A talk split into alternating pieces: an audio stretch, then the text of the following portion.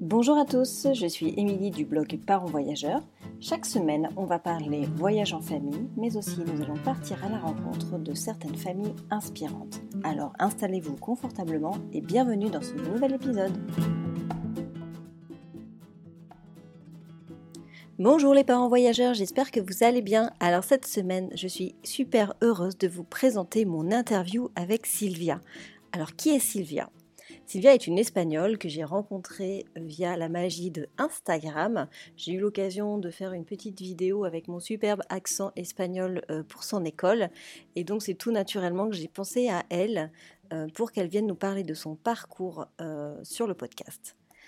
Sylvia est une Espagnole et ça fait maintenant une paire d'années qu'elle vit en France. Et donc dans cet épisode, elle va nous partager son point de vue d'Espagnol sur la France. Donc on va découvrir son parcours, sa bonne humeur et son accent vraiment trop craquant. Je vous souhaite une belle écoute.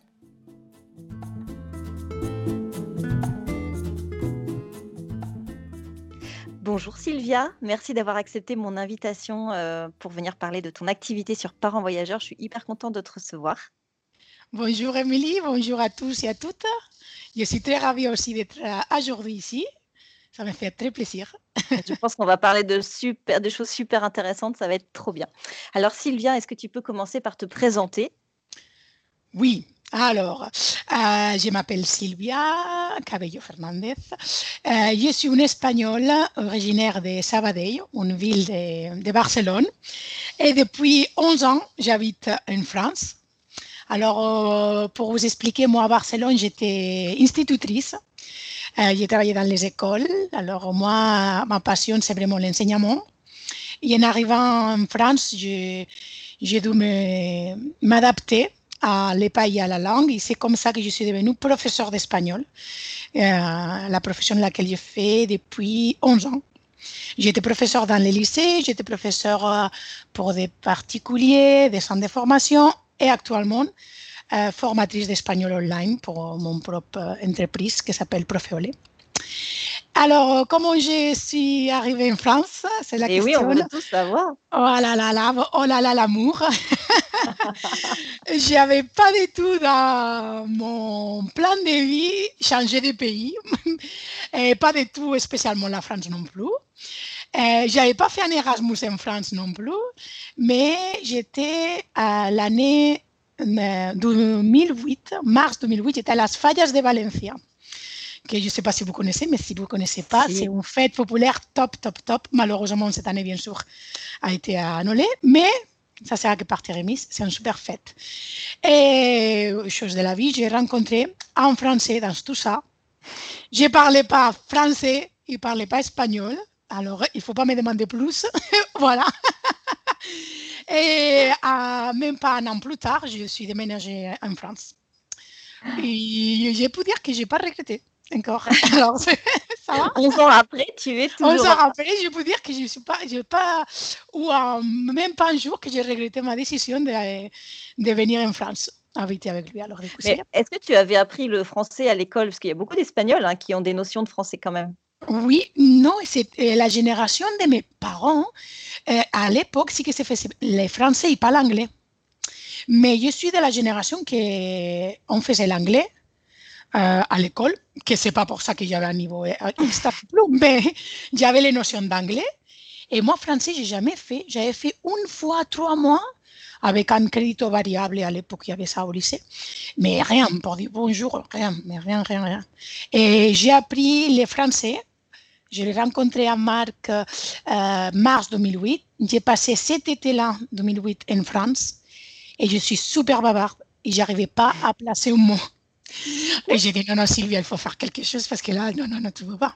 Alors, en septembre, je me suis inscrite à l'Alliance, française, qu'il y a beaucoup euh, en mm -hmm. Espagne.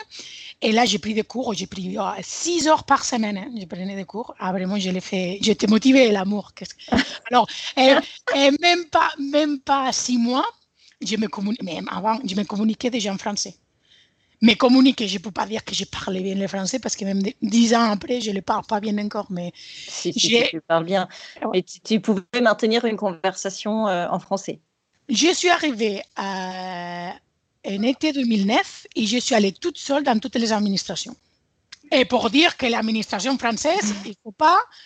Hein, c'est pas un critique, c'est un constat, mais simple, simple, n'est pas simple. Et je le faisais toute seule comme une grande. Alors, du coup, c'était pas mal. Ça, ça, ça, franchement, c'est là que tu te dis que tu assures et que tu as un bon niveau parce qu'une fois que tu commences à faire l'administratif dans une langue étrangère, c'est que c'est pas trop mal déjà. Je dois dire avec, beaucoup de moments de frustration, et je ne vais pas les cacher, parce que parfois c'est un peu contradictoire l'administration, mais oui, je réussis comme une grande, tout seul. mais alors pourquoi tu as, quitté ton boulot euh, en Catalogne pour venir en, France? Tu as, tout quitté pour le suivre voilà. C'est quoi dans ta tête? Tu t'es dit, je vais faire. Enfin, tu t'es pas dit, je vais faire quoi dans ce nouveau pays de, de, ma vie? Parce que un site, euh, tu pouvais pas être un site en France, donc. Euh, Écoute, euh, non. Je ne m'ai pas posé plus de questions comme ça. Je suis quelqu'un, je l'ai expliqué l'autre jour à, une copine, je suis quelqu'un qui j'ai beaucoup de peur à niveau physique. J'aime pas pratiquer les sports d'aventure, j'aime pas. C'est sûr, j'ai pas le fait d'avoir mal ou tomber, je, déteste, je, je, sais pas, j'ai un traumatisme par rapport à ça. Par contre, j'ai zéro peur de sortir de ma zone de confort à, à niveau abstract ou psychologique. Mm. Changer de pays, changer de travail. On a déménagé dans plusieurs villes de la France. Et même ça, ça me donne comme une adrénaline que c'est justement ça que donne les, les, les sports d'aventure. Normalement, les gens qui le font oui. disent, ah non, parce que bon, moi, les sports d'aventure, ça me fait zéro, pas du tout. Mais par contre, ces changements, c'est un côté, waouh, ça me plaît c'est pas toujours facile. Je dirais pas que c'est toujours super bien, mais je trouve toujours euh, des côtés positifs. J'adore rencontrer de nouvelles personnes et tout ça. J'aime bien. Mais t'as pas peur en fait. Tu, dans, ce sens-là, dans ce sens-là, aucun, aucun peur. et donc du coup, c'est ça qui te, qui te permet justement de passer au-dessus de ça et de déménager sans problème. C'est voilà. C'est fou ça. C'est vrai que maintenant, c'est la peur qui fait peur aux gens, enfin, ah, c'est cette peur qui paralyse les gens et qui les rend immobiles dans leur projet de vie. Et donc, c'est une grosse chance d'avoir ça. Oui, dans ce sens-là, oui, c'est une chance. C'est vrai que maintenant, euh, on a déménagé pas mal de fois et là, on a deux filles, deux petites et tout.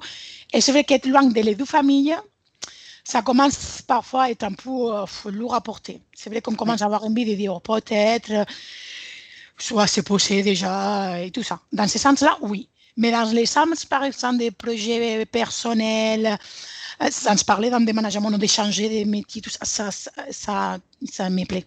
Je pense que mm. c'est ça qui me donne. Avoir des projets, ça, ça me nourrit en fait. Mais c'est la vie, c'est la vie d'avoir des projets. C'est ça qui nous maintient et, et euh, c'est hyper important. C'est génial que tu l'aies compris en tout cas. Ouais, pour moi, pour moi c'est comme ça. Après, je, je, sais que tout le monde ne voit pas la vie pareil. Hein, mm, mm. Et c'est une autre fois, je compare avec les sports d'aventure, et quelqu'un me dira non, mais c'est super. J'entends ces discours, je les comprends, mais tous mes des skis, les, les, genoux, ils me tremblent. Hein, hein, hein, je suis incapable de descendre une piste. Alors j'imagine que cette sensation que j'ai sur mes skis, quelqu'un là en face de, de penser de changer de travail et tout ça. Je me dis toujours, que je préfère vivre sans savoir skier, par exemple, ou faire, ou faire un autre euh, sport d'aventure que, euh, que perdre l'opportunité de sortir de ma zone de confort dans ce sens-là. Mais bon, peut-être c'est parce que je le fais plus facilement que skier. je sais pas tu as peut-être des facilités d'adaptation que d'autres personnes n'ont pas. Et voilà, c'est a dans, C'est dans ta personnalité. Voilà. Et avant, avant d'être, quand tu étais à Barcelone, est-ce que, euh, quand tu as quitté Barcelone, tu avais quel âge sans indiscrétion? 26 ans. Parce que ça, ça joue aussi. Tu ne bouges pas forcément euh, de la même manière à 30 ans, 40 ans, etc. Et tu avais bougé avant? Avant, euh, je t'ai coupé par non, je n'avais pas bougé. Et quand j'ai dit que je n'avais pas du tout les projets, je, je m'imaginais que j'allais euh, euh, continuer à vivre même dans ma ville. Parce que j'étais bien. Mais c'est pas. En fait, je ne m'avais même pas posé la question d'aller habiter ailleurs. J'étais bien ou j'étais tout. Je ne sais pas. Donc, tu t'es, découverte en fait au fur et à mesure de voilà d'abord ce, ce, premier déménagement en France, enfin ex, ton expatriation en France, puis après tous tes nombreux déménagements en France en fait. Tu t'es découverte comme ça ah oui, oui, c'était toute une découverte, tout un apprentissage et, ma capacité d'adaptation, je l'ai découvert en m'adaptant. Je ne savais pas non plus que j'avais cette capacité d'adaptation parce que je n'avais pas eu besoin de m'adapter à rien ainsi, en quelque sens. Et, et quand j'ai quitté Barcelone, je venais de passer les concours de professeur d'école. Je l'ai eu. J'ai fait, euh, fait l'année scolaire, les premières années scolaires pour valider le concours, parce qu'il faut le faire. Et après, j'ai demandé euh, une, comme un permis, hein, une excedencia, qu'on l'appelle, euh, pour partir en France. Alors, du coup, beaucoup de monde me dit, mais ce que tous les enseignants veulent, c'est passer le concours, avoir sa place, et tout là, et tout part. Je dis, mais c'est pour ça que j'étais enseignante d'espagnol dans un lycée pendant sept ans et j'ai jamais même pas fait un essai de passer un concours.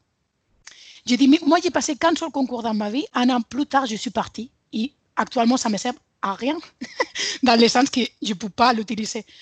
Alors je verrai bien si je veux travailler dans une chose, non, je le faire. Maintenant je ne sentais pas le besoin de passer un concours. Et tu vois, la vie me l'a montré parce que maintenant je ne suis pas du tout dans un système d'éducation nationale. Alors, du coup. Au final, tu, ouais, tu, tu, tu, fais comme ça et ça, ça va bien et ça fonctionne bien. Et du coup, ça, pour ça te correspond. Mais au moins, tu as ce diplôme. Si jamais vous revenez en, en, Espagne euh, dans quelques années, tu as ce diplôme et euh, il pourra te resservir. Euh, si ah oui, oui, c'est ouais, sûr. Et normalement, euh, bon, j'avais, j'avais un droit de minimum deux ans et maximum dix. 10 ou 15, je ne sais pas. Alors, du coup, je pense que je les perds déjà. Mais, mais regarde, ça m'a, c'est comme ça. Ça ne m'a pas inquiété plus que ça. si, si, en 10 ans, je ne suis pas retournée, écoute, si un jour oui. retourne, j'aimerais bien. Et puis, peut-être que si tu reviens en Espagne dans 10 ans, tu n'auras pas du tout envie de, je de partir. Dans... Oui, oui. Ah oui, tout à fait, tout à fait. Alors, comment c'est euh, la France euh, aux yeux d'une Espagnole? Waouh, super question. c'est la question philosophique du jour, parce que du coup, moi, je vois l'Espagne avec mes yeux de française, et du coup, je, suis très critique aussi vis-à-vis de mon pays. Alors, j'essaie de prendre des pincettes, tu vois, mais je, suis assez critique du coup, parce que je connais très bien la France et, nos travers. Mais alors, du coup, dans le sens inverse, comment tu, tu vois la France avec tes yeux d'espagnol? D'accord. Bon, déjà, j'ai, normalement, j'essaie de j'essaie, je ne dis pas que j'ai réussi toujours, de voir le côté positif des choses. Mais il faut être réaliste. Et dans tous les pays, dans toutes les villes, dans toutes les choses, il y a des positifs et des négatifs. Ça, c'est évident. Alors, moi, personnellement, quand je suis arrivée en France, ce qui m'a manqué de plus, ce qui m'a choqué le plus, c'était au niveau de la météo. Quelque chose qu'on ne pourrait rien en pays. Euh, en plus, je suis arrivée en Rhône-Alpes, en Bourg-en-Bresse. Bourg-en-Bresse, je ne sais pas si vous connaissez, elle est très connue pour les brouillards. Alors, moi, de Barcelone, habitué à beaucoup d'heures de soleil, là, ça m'a... Hmm, dans ce sens-là, la, météo, oui. Après, là, on est plus au sud, ça change, c'est comme ça, mais bon. La météo, après, c'est une chose, il n'y a personne qui aime plus les, les chauds, les froids, c'est pas grave ça. Euh, autre chose, c'est les gens. Vale? Alors, du coup, c'est, on est très différents, très différents, très différents, en France qu'en Espagne. Et toutes les choses ont son côté euh, positif. Moi, j'ai trouvé que les Français, ils m'ont accueilli de façon très sympathique, c'est vrai, parce que je dis toujours que les, les Français, là, là, je parle les Français, je rentre dans les généralités, parce que même si tout le monde me pareil, je considère que le Français, il est, il est assez poli dans sa, dans sa vie quotidienne, comme, mm -hmm. au, au moins par rapport à l'espagnol. Et dans la politesse, il y a l'amabilité, la, la, cordialité au début. Hein, de, pour, mais en même temps, c'est aussi, sont aussi un peu plus froid. Alors, ils t'accueillent au début pour ce côté hum, d'être euh, agréable, mais, oui, mais pour entrer plus, plus dans la carapace d'un français, euh, c'est pas évident c'est plus dur. Ça dépend aussi beaucoup de la région. Euh, oui. non, après, je, après, je te parle vraiment des de les Français en général. Hein, parce en que général, je, si, parce que, parce que moi, si tu me dis, j'ai vécu sept ans, euh, pas à Bourg-en-Bresse, mais à côté, dans la région, et j'ai de bons souvenirs, mais incroyables. Après, j'étais tout le temps dans un entourage que, bon, c'était Sylvia l'Espagnol, ils étaient toujours sympathiques avec moi. Alors, pour ça, si je te parle de ma expérience personnelle, je tire que de positif. Ah aussi, j'ai la capacité de les personnes que ça ne m'intéresse pas, je les ignore et puis voilà. Hein. Je... Et on a vécu dans un tout petit village à côté de Bourg-en-Bresse qui s'appelle Rigna pendant cinq ans, qu'encore on a notre maison là-bas. Et ce village, je peux te dire que quand on, a, quand on a dû le quitter pour déménager, j'ai pleuré plus que pour quitter Barcelone. ah, et ça, je te jure que c'est vrai.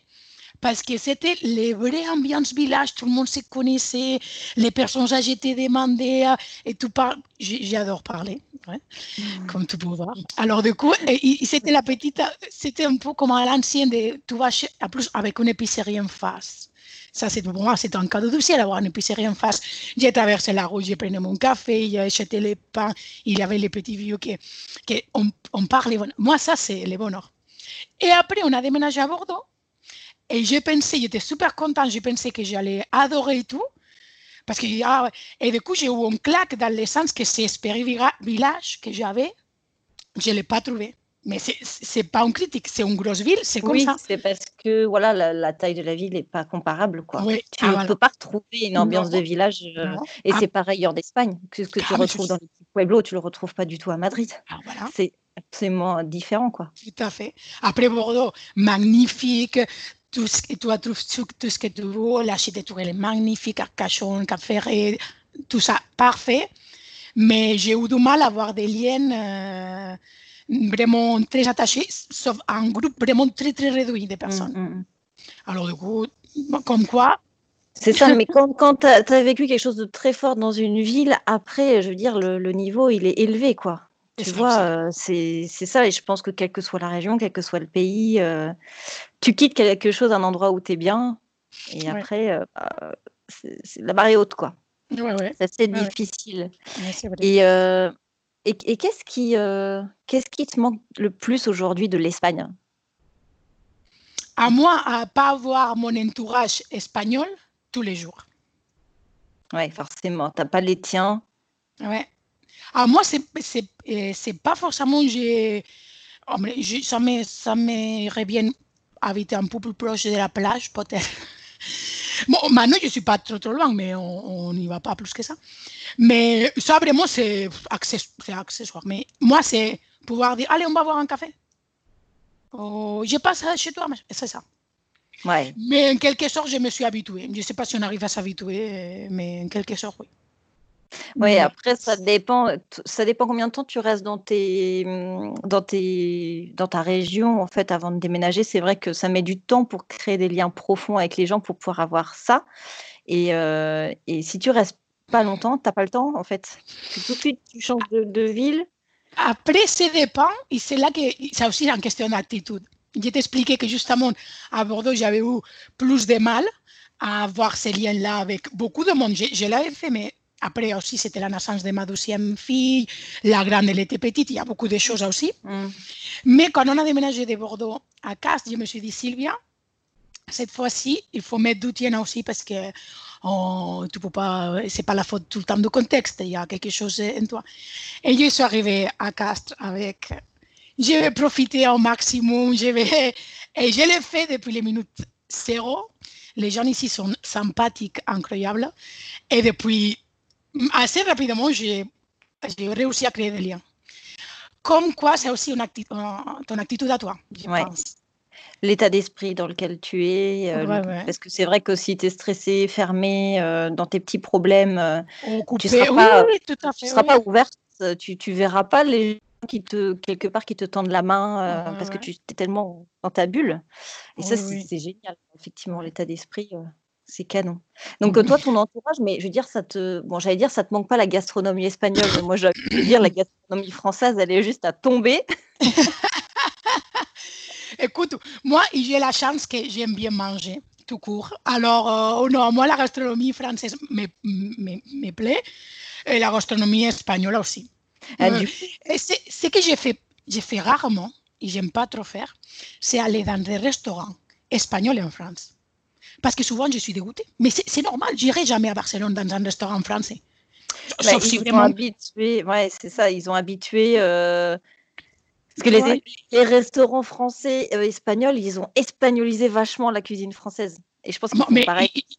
oui, c'est pareil. Toi, les tapas, oui, je peux trouver, mais c'est pas pareil. En plus, moi, si je, je dois donner un conseil qui va en Espagne, les, les tapas, parfois, j'ai pas un, un bar concret, parce que ça fait 10 ans que je suis à Barcelone, alors ça a changé. Mais j'ai dit, regarde, un bar que, ça ne paye pas de mine. Que la cuisinière, si c'est possible, que soit âgée. si elle est un peu costaud, encore mieux, parce que ça veut dire que ça, ça, ça va bien.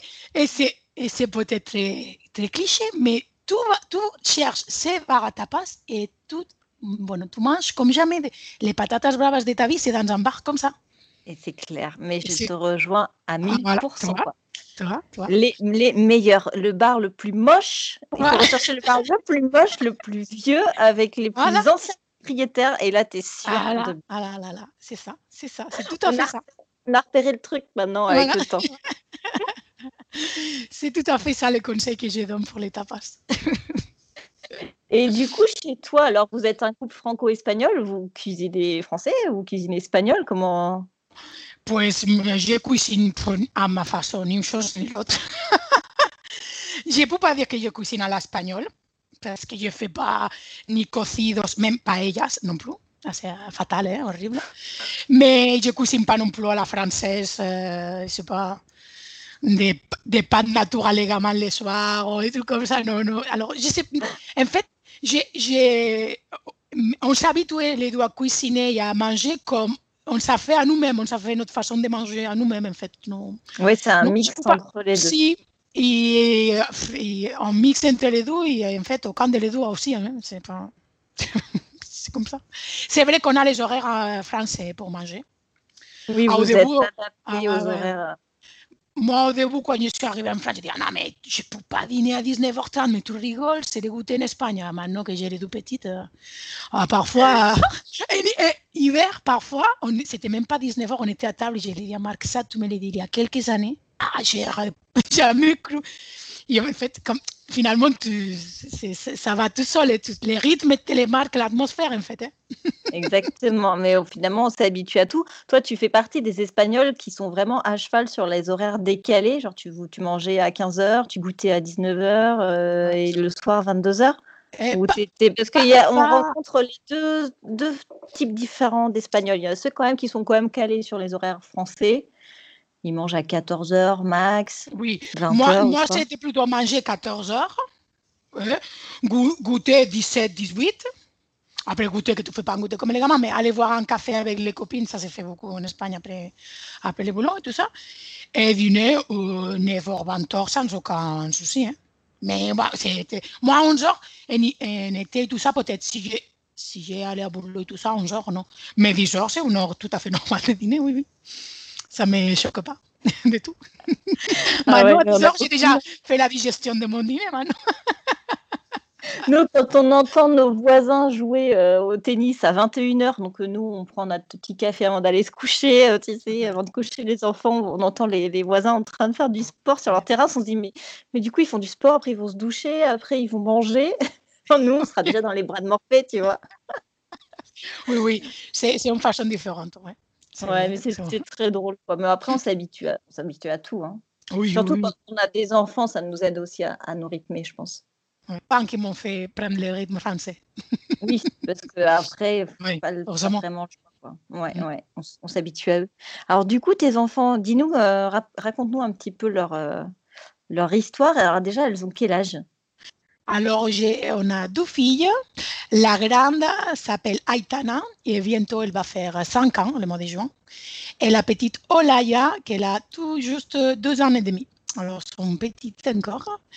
Et du coup, ils se sont habitués à, un peu à vivre sans les cocons familiales extens, on va dire. On est les quatre parce que comme on a déménagé plusieurs fois, il n'y avait pas ni la famille de Marc ni la mienne à côté. Mais on va en Espagne, on rentre notre savoir, elles sont épanouies, elles sont à l'aise comme si c'était hier qu'elles étaient, là. Alors du coup, je me dis finalement qu'elles s'adaptent à tout, elles sont contentes de changer, ça ne les dérange pas, elles sont très sociables. Et puis, elles parlent le français. La grande, elle parle espagnol très bien, pas aussi bien que le français. Et la petite, pour l'instant, le français, elle commence. Et l'espagnol, elle dit quelques phrases, mais elle le comprend par- parfait depuis le début, en fait. Mm, mm. Voilà, voilà. De quoi elles sont, elles sont dans des écoles françaises au final? Si, dans des écoles, euh, oui. Je n'ai pas cherché d'école bilingue ni rien. Oui, tu t'es pas. Tu t'es dit que tu allais faire l'apprentissage euh, de l'espagnol à la maison. Déjà, t'es prof, donc ça aide. après, mais même avec son petit encore, hein, mais à même ma grande, c'est assez naturel. Hein. Je lui explique une histoire en espagnol, mais j'ai pas fait, on va faire espagnol. Non, je parle espagnol et puis voilà. Et, non, j'ai, j'ai pas pris le rôle non plus de professeur d'espagnol. Hein. Oui, c'est, dans, si ton, dans, ton, quotidien, tu lui parles espagnol ou tu, tu lui parles français? Espagnol. D'accord, toi tu parles espagnol, ton mari lui parle français et en fait, mmh. du coup, c'est elle switch comme ça euh, dans le quotidien. Après, c'est vrai qu'elle m'entend beaucoup parler français parce que je parle avec mon homme, je parle français. Si je suis avec des autres euh, familles, avec des enfants en français, je dois dire quelque chose parce que je parle français un peu parce que c'est un peu impoli, on dirait que. Mais, mais sinon, je les parle en espagnol, oui. Ouais, D'accord. Ouais, donc depuis toute petite, elle est fait... dans, dans, dans, le bilinguisme. bilinguisme pardon. C'est un conseil que, que je donnerai ici. je ne parle même pas depuis mon côté enseignante, mon côté euh, maîtresse. Au-delà de ça, avec ça, je l'affirme encore plus, mais j'encouragerai à tous les parents qui ont peu importe quelle langue maternelle, peu importe, peu importe si c'est une langue qui se parle beaucoup ou pas beaucoup, même si c'est un petit dialecte, peu importe. Si ça vous tient d'accord, parler à les enfants parce que ça les donne que des, que des choses positives. C'est une façon de s'ouvrir au monde. il ne faut pas penser que cette langue va te servir dans ce pays ou dans un autre pays. Peu importe ça. C'est que quand on apprend une autre langue, on apprend une autre façon de voir le monde. On apprend qu'il n'y a pas seulement une autre façon de nous exprimer de voir les choses. Et ça, c'est un apprentissage qu'il n'y a pas de prix pour ça. Alors, j'encourage à tout le monde à le faire. Vraiment, vraiment, vraiment. Mais tu as raison parce que en plus, euh, même si une langue qui n'est pas très connue, ça, chez l'enfant, ça, ça active en fait une certaine partie du cerveau. Elles, elles enclenchent euh, le, on va dire, je sais pas moi, le mode euh, langue. Et l'apprentissage après des autres langues, elles se font plus facilement, j'ai l'impression. Ouais, ouais. penses quoi? Bon, Scientifiquement, c'est évident. Hein. Ils, font des connexions neurologiques, on dit. Euh, et ton cerveau, il est beaucoup plus flexible, ton cerveau, il est euh, beaucoup plus euh, rapide pour trouver certaines solutions parfois. Parce qu'ils ont compris depuis tout petit qu'il n'y a pas que les chemins A. Il y a A, B, C, et sinon, on peut trouver les D. Et c'est pour ça que c'est bien apprendre différentes langues. avec ça, il ne faut pas non plus se frustrer. Si vous, vous êtes dans un pays que c'est votre langue maternelle, il ne faut pas non plus, ça, c'est mon, mon, opinion, obliger à, avoir des gamins bilingues à la maison quand vous, vous ne sentez pas cette, côté bilingue. Par exemple, un, club, un couple de, de Français qui habitent en France, un couple d'Espagnols qui habitent en Espagne, s'ils n'ont pas un, un, amour ou un plaisir pour une autre langue qu'ils aimeraient apprendre à leur enfant, ça ne sert à rien non plus d'imposer un bilinguisme parce qu'après, ça ira mieux à l'école. De, de, la même façon que c'est super positif si c'est fait naturel, ça ne sert pas beaucoup plus si tu le fais parce que c'est obligatoire depuis tout petit. Mm. Je, je pense qu'il faut vivre dans ces langues-là. Si tu vas le faire étudier une langue, perso, attends qu'il arrive au collège. Après, peut-être que je me trompe, c'est mon opinion, hein? mais que le bilinguisme, il faut, bilinguisme, il faut le faire de façon très naturelle. Si ça te vient du corps, tu le fais. Et sinon, il ne faut pas s'obliger. On n'est pas moins parce qu'on apprend qu'une langue. Déjà, si on apprend une langue bien, c'est trop bien aussi. C'est pas grave. Hein? De la même façon que je suis pour une chose, je suis pour l'autre. Hein? Mm, mm. Oui, parce qu'en fait, le truc, c'est qu'on se dit, euh, il vaut mieux profiter que les enfants soient petits pour, euh, pour euh, parler une deuxième langue. Donc, l'apprentissage de l'anglais, même en France, ils mettent un petit peu l'anglais à l'école primaire, etc. Est-ce que tu penses que étant donné qu'elles ne sont pas en, immersion, est-ce que ça change quelque chose qu'elles commencent très tôt, euh, qu'elles arrivent très tôt dans leur vie, donc faire quelques heures d'anglais en maternelle, est-ce que tu penses que ça change quelque chose sur leur apprentissage général? Si, si, si. Je suis pour cette partie-là de rentrer dans l'école parce que déjà c'est pareil, ils pratiquent l'oreille. Mais j'ai parlé dans le bilinguisme à niveau familial, la famille parce que peut-être je ne me suis pas exprimé bien, mais dans le sens que je connais des, couples peut-être qu'ils aimeraient bien euh, que son, fille, son fils ou sa fille apprenne l'anglais. C'est trop bien, c'est sympa. Et parfois, ils s'obligent à il, s'oblige, j'ai dit, hein, l'adulte, il s'oblige. C'est pas qu'il est passionné pour l'anglais et qu'il adore et qu'il voudra l'apprendre à son fils. Non, sinon vraiment qu'il s'oblige parce qu'il pense que c'est obligatoire. Et il les pose des dessins animés en anglais ou il faut faire un truc en anglais. Quand il y a ce côté de il faut, ça ne sert à rien. Moi qui mm, sois mis dans le système non. Moi qui sois mis dans le système scolaire, mais d'une façon agréable, avec des, des enseignants qui sont formés pour et qui le font parce que vraiment ça les plaît, pas parce qu'ils ont été obligés et cette demi-heure ça les dérange beaucoup et ça les casse les pieds non plus, ça ne va pas grand-chose. Moi, je suis ouvert à toutes les, les expositions, à peu importe quelle langue et peu importe combien de langues, si tout se fait dans le côté positif et qu'on veut de plaisir, autant au niveau familial comme scolaire. Mm. Mm, mm. Après, peut-être c'est une vision très flower power, mais c'est comme ça que je vois les choses. non, mais ça a beaucoup plus de sens quand c'est vrai quand tu es en immersion ou quand tu as un des parents qui, qui, parle la langue, ça, change tout. nous, on le voit, les enfants, la, la, la vitesse d'apprentissage en immersion, euh, leur manière de s'exprimer, enfin, on n'aurait jamais pu avoir ce niveau-là en leur faisant prendre des cours euh, juste comme ah ça, tu vois, ou leur mettre juste des dessins animés. Ça, ça, ça, ça aide, mais là, ils ont ils ont capté l'état d'esprit espagnol, ils ont capté la culture euh, et ils se comportent complètement différemment, que ça soit en espagnol ou en français. L'histoire de la traduction euh, des mots, se dire qu'il y a des, des mots qui, qui, qui, existent en espagnol et qu'on ne peut pas traduire en français parce que ce n'est pas dans notre culture. Mmh ça, c'est que dans l'immersion en fait qu'on apprend ça. Ouais. Et c'est rigolo ce que tu dis parce que c'est tout à fait ça. Quand on parle une langue, notre attitude, elle n'est pas pareille. Il y a un poids émotionnel par rapport à notre vision de cette langue et de cette culture. Et quand je parle français, je, suis Sylvia pareil, mais je m'exprime pas pareil, j'ai pas les mêmes codes de comportement que quand je l'ai fait en espagnol. Et ça, personne ne l'apprend, c'est quelque chose que tu apprends de façon euh, euh, parallèle. C'est tous les côtés qui ne sont pas du tout linguistiques, tous les côtés paralinguistiques qui sont super mm. intéressants dans la langue. Et en fait, moi, à mes, à mes élèves, maintenant que j'ai des élèves online, je ne dis, je parle jamais pour, pour vendre, entre guillemets, ou pour convaincre des, cours d'espagnol. Jamais je dis, est-ce que l'espagnol, il est parlé à la moitié du monde, en Espagne, il est pas... Je dis pas, je dis jamais ça. Que c'est une vérité, et, c'est bien, et une fierté, tout ce que tu Je dis toujours, à toi, parler espagnol, ça te prend dans les tripes, ça te prend dans le corps, ça te tient au corps. Ou quand la personne dit, parle espagnol, il te dit ça, il sourit. Je dis, c'est bon, on peut travailler ensemble. c'est ça, parce que si, parce que si finalement, le seul objectif, peut-être, je ne sais pas si je me fais comprendre, mais le seul objectif finalement d'une langue, c'est pour, pour réussir à avoir une langue de plus dans ton CV, ou, passer un examen, comme beaucoup de parmi nous, on a passé des examens en anglais et on a réussi. Et après, quand on doit parler anglais, qu'est-ce qui se passe? Mm. Alors, ça doit être quelque chose de plus qui te pousse à apprendre cette langue. Et il n'y a rien comme que ça te tienne encore, peu importe pourquoi. Hein.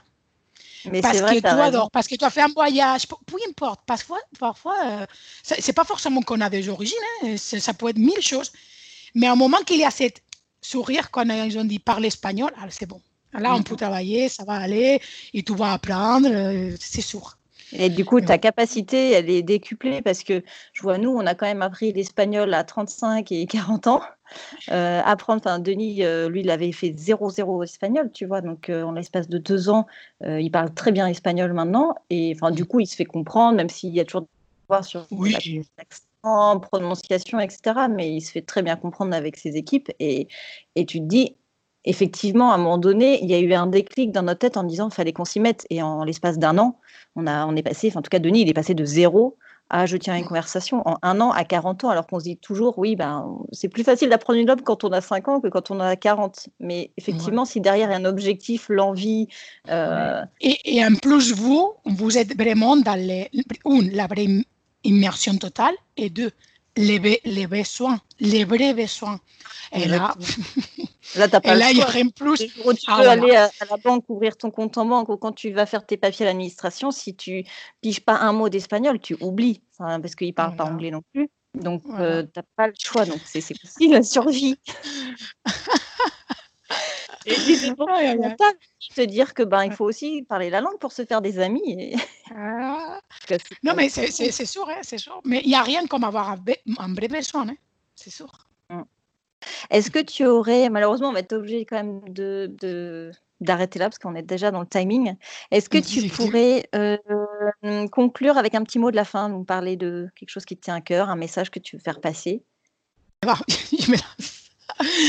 Avoir une, une phrase, euh, si je devais dire une phrase euh, par rapport à quelqu'un espagnol qui vient habiter en France, déjà je dirais, ou même pas quelqu'un qui déménage, hein, tout court, peu importe où, je dirais que c'est finalement on reçoit ce qu'on donne même si c'est un peu typique très coaching et mental, nanana, je pense que c'est vrai. Ton attitude, c'est très important. Alors, c'est sûr et certain, dans les pays où tu vas aller, il y aura des choses négatives. C'est sûr et certain, il y a beaucoup de choses qui vont te manquer de ton pays. Mais si tu t'attaches à les choses qui te manquent et a les choses négatives, ton existence tout, seul, tu vas te la pourrir. Alors, si malgré les choses qui te manquent, tu arrives à voir les côtés positifs et profiter de ces côtés positifs de ces pays et ignorer les négatifs parce qu'on peut ignorer certaines choses, euh, ta vie sera beaucoup plus belle. Euh, malgré qu'il y aura des moments comme tout dans la vie, hein, c'est normal. Mais je pense que les, dépend les lunettes, les lunettes que tu te mets pour regarder la vie, ça change tout. Alors, surtout si vous déménagez, mettez les bonnes lunettes, et puis voilà. oui, c'est surtout pour les personnes qui s'expatrient un petit peu à contre-coeur, parce que quand tu dois suivre ton conjoint dans une expatriation qui n'est pas forcément voulue, choisie, c'est difficile, mais effectivement, ça peut bien se passer si tu essayes de voir positif. Émilie, c'est vrai que j'ai vécu dans ce sens-là l'expatriation. Euh, j'ai tombé amoureuse, euh, c'est tout bien passé. La personne avec laquelle je venais, il, est français. Alors, du coup, le contexte français, je l'avais déjà, si tu veux, je pourrais profiter de son entourage pour, pour créer des liens. Chose que quand on arrive à deux ou tout seul dans un pays, c'est pas pareil. Je l'ai fait parce que c'est moi qui ai choisi ça.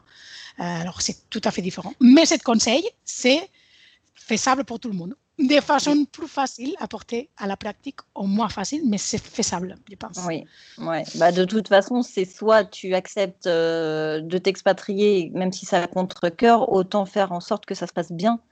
Et donc euh, faire le, maximum, sinon bah, on part pas. Après, c'est une question de choix. Mais effectivement, tu as raison, il faut, il faut mettre les bonnes lunettes. Ça, j'adore cette expression. Elle est géniale.